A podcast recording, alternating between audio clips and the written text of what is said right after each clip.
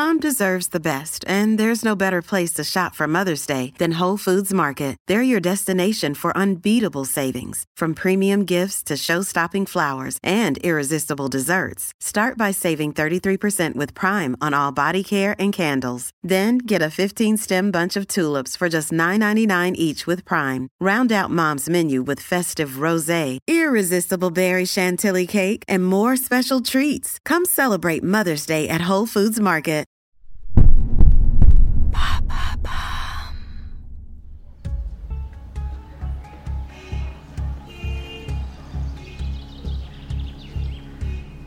New Delhi, Hôtel Vikram, 7 juillet 1976. Monique a les mains qui tremblent. Sur la table devant elle, une vingtaine de boîtes d'antibiotiques. Elle ouvre chaque gélule et en jette le contenu dans la poubelle. Puis, à l'aide d'une micro-spatule, elle remplit les capsules vides avec du largactyle, un somnifère qu'elle a réduit en poudre. Dans la chambre, la chaleur est étouffante. Au plafond, le ventilateur brasse de l'air moite. Les doigts de Monique collent au petit cylindre en gélatine. Assis dans un fauteuil, Sobrage l'observe d'un air sévère. Fais attention, bon sang, n'en mets pas trop, ce truc est super puissant. Monique ne répond pas. Elle referme une gélule et la pose dans une assiette à côté d'une cinquantaine d'autres. Toutes les tables du restaurant sont occupées. Une soixantaine d'élèves ingénieurs français en voyage d'études ont réservé la salle. La cuisine leur a préparé un menu traditionnel. Poulet tandoori, nan au fromage et du lassi, une boisson à base de yaourt. L'ambiance est bruyante et joyeuse. Les rires et les conversations résonnent dans le hall de l'hôtel. Ils attendent avec impatience un certain Alain, rencontré quelques jours plus tôt au Taj Mahal, qui leur a promis qu'ils se recroiseront pour leur apporter un traitement contre la dysenterie. La dysenterie, c'est vraiment l'ennemi du touriste. Quand Charles Sobrage entre dans la salle du restaurant, il est accueilli par des exclamations et des poignées de main. Les poches de sa veste sont remplies des gélules trafiquées par Monique. Cela fait six mois qu'il est à la recherche d'un coup comme celui-là. Bien sûr, le risque est énorme, mais s'il réussit à récupérer 60 passeports en une soirée, il est certain de se refaire. Charles navigue entre les tables. Au milieu des rires et des bruits de couverts, il prend des nouvelles de chacun et il s'inquiète surtout pour leur santé. Justement, Charles a un lot d'antibiotiques. Une version bien plus efficace que celle vendue dans les pharmacies de New Delhi. D'un air rassurant, il sort plusieurs gélules de sa poche. Inutile d'en dire plus. Un instant plus tard, il distribue les capsules comme des bonbons un soir d'Halloween.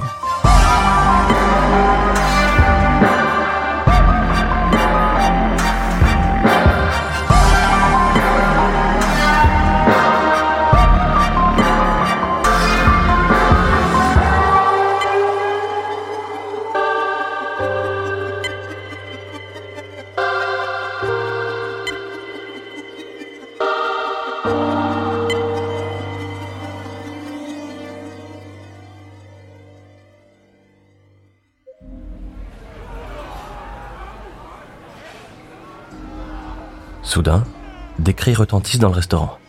Le directeur de l'hôtel arrive en courant. Une femme est allongée par terre, inconsciente. Son assiette s'est renversée. Des morceaux de poulet et du riz maculent sa robe. Deux étudiants sont penchés au-dessus d'elle. Ils tentent de la ranimer, mais la femme ne bouge plus comme si elle était morte. Un médecin Vite Elle respire encore Plus loin, un jeune homme se lève de sa chaise. D'une main tremblante, il s'appuie sur le rebord de la table et s'effondre. Puis c'est au tour d'une étudiante d'être prise de vertige elle s'évanouit dans les bras d'un de ses camarades. Charles Sobrage regarde autour de lui. Le restaurant s'est transformé en service d'urgence d'un hôpital.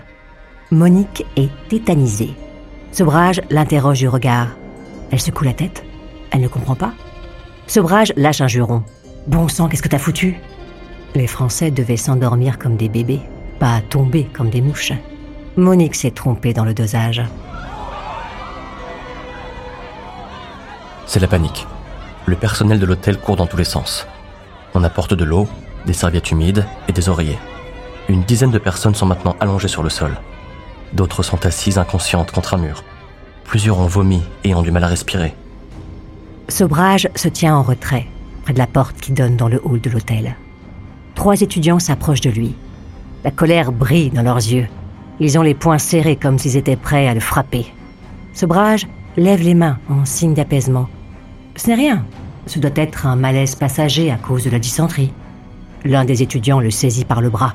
Sobrage se dégage d'un mouvement de l'épaule. Il n'a rien fait. Ce n'est pas de sa faute si des gens supportent mal la nourriture trop épicée. À la réception, le directeur de l'hôtel est au téléphone. Il parle très vite, d'une voix saccadée. Il a prévenu les secours, mais ils ne seront pas là avant une demi-heure.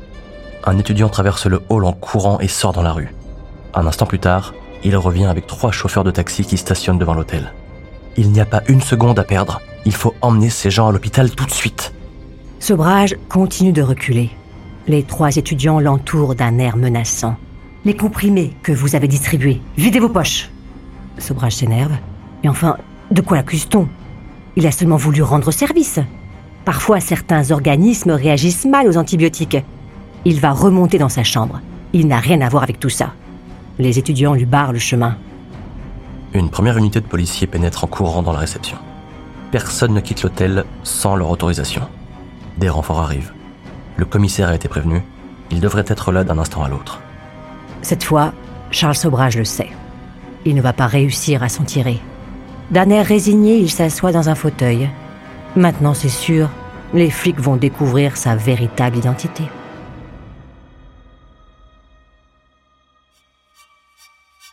Avant de continuer cet épisode, une petite pause pour donner la parole à notre partenaire, sans qui ce podcast ne pourrait exister. Ne partez pas, on se retrouve tout de suite après.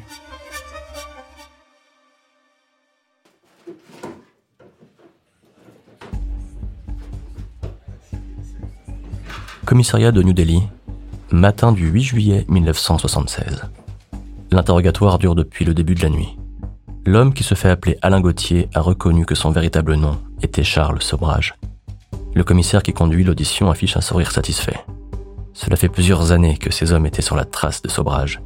C'est lui qui a commis l'audacieux braquage d'une bijouterie dans une galerie marchande de New Delhi en avril 1971. Pendant des années, personne n'a réussi à le coincer. Mais aujourd'hui, c'est un jour de chance. Quand le juge chargé de l'instruction le reçoit dix jours plus tard, il n'a qu'à rédiger le mandat de dépôt.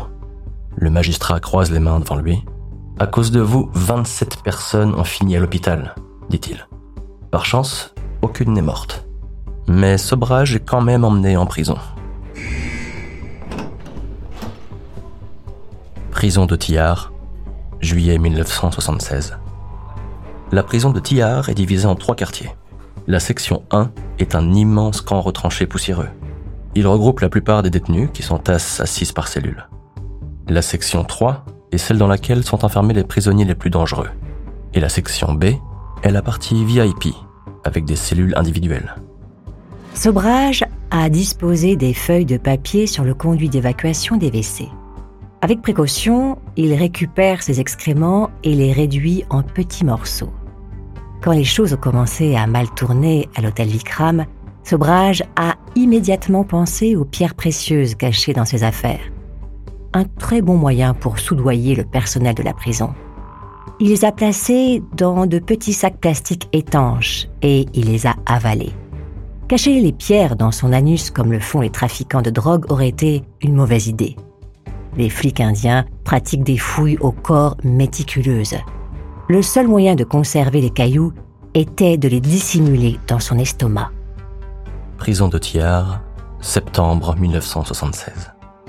Le directeur de la prison regarde d'un air inquiet le petit enregistreur que Charles Sobrage vient de poser sur son bureau. Il le retourne entre ses doigts sans oser le mettre en marche. À l'intérieur de l'enregistreur, il y a une cassette audio. Une copie, lui a précisé Sobrage l'original est en lieu sûr. Sur la cassette, il y a l'enregistrement secret d'une conversation que le directeur de la prison et Sobrage ont eu quelques semaines auparavant. Le directeur de la prison n'a pas besoin de réécouter cette conversation. Il s'en souvient parfaitement. Il y accepte un généreux pot de vin que lui offre le détenu. D'un tiroir de son bureau, le directeur tire un formulaire. Sobrage va être transféré à la section B.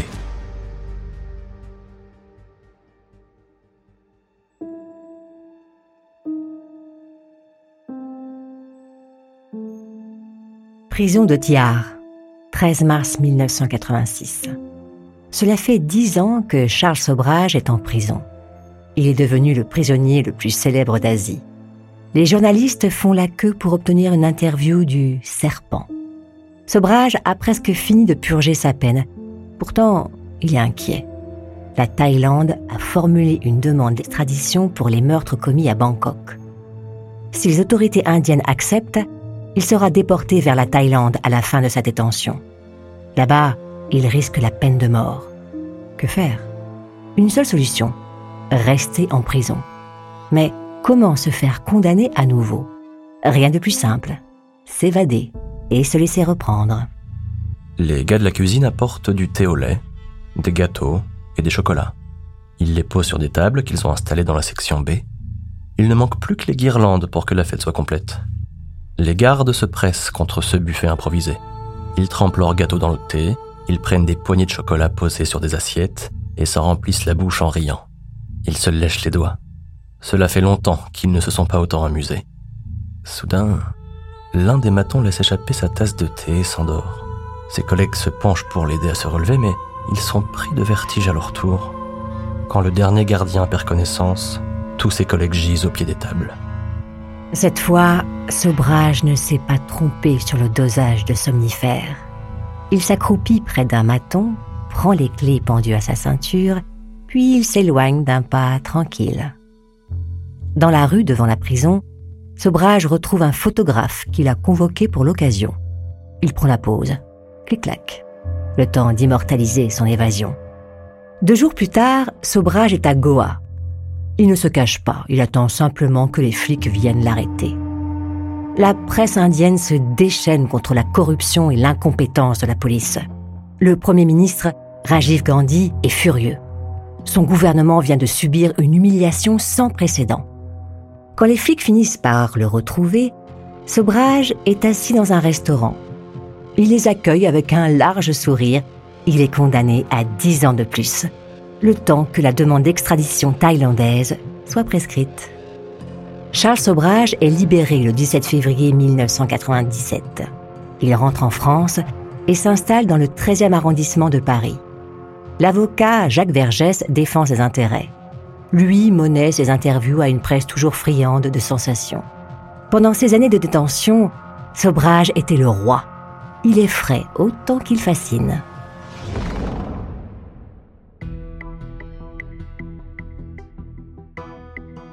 C'est un bâtiment anonyme, au fond d'une cour banale, rue de la Boétie dans le 8e arrondissement.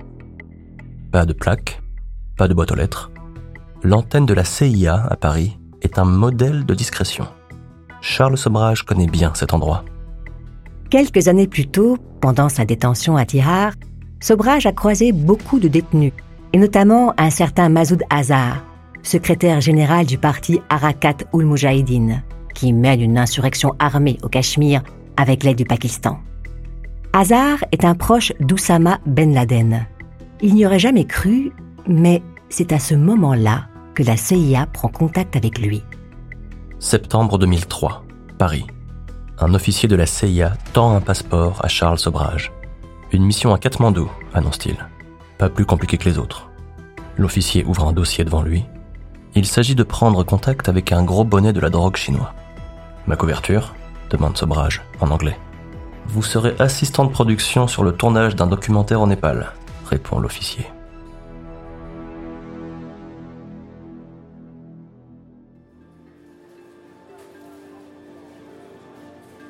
Katmandou, septembre 2003.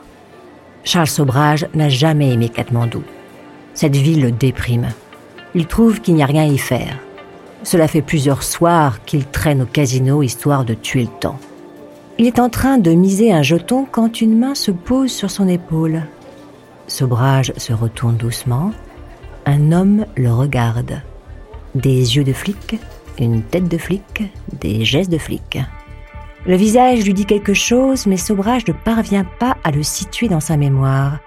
J'étais chargé sur l'enquête sur les meurtres de Connie Joe Brunswick et Laurent Carrière, dit l'homme.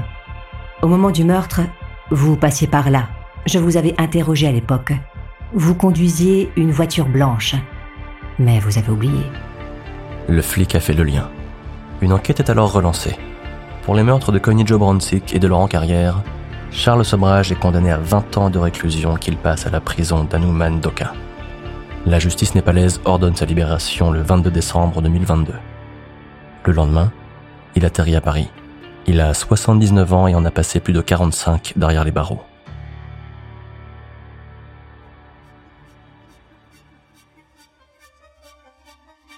Aujourd'hui, on ne sait toujours pas si Charles Sobrage est l'auteur de la dizaine de meurtres dont on le soupçonne.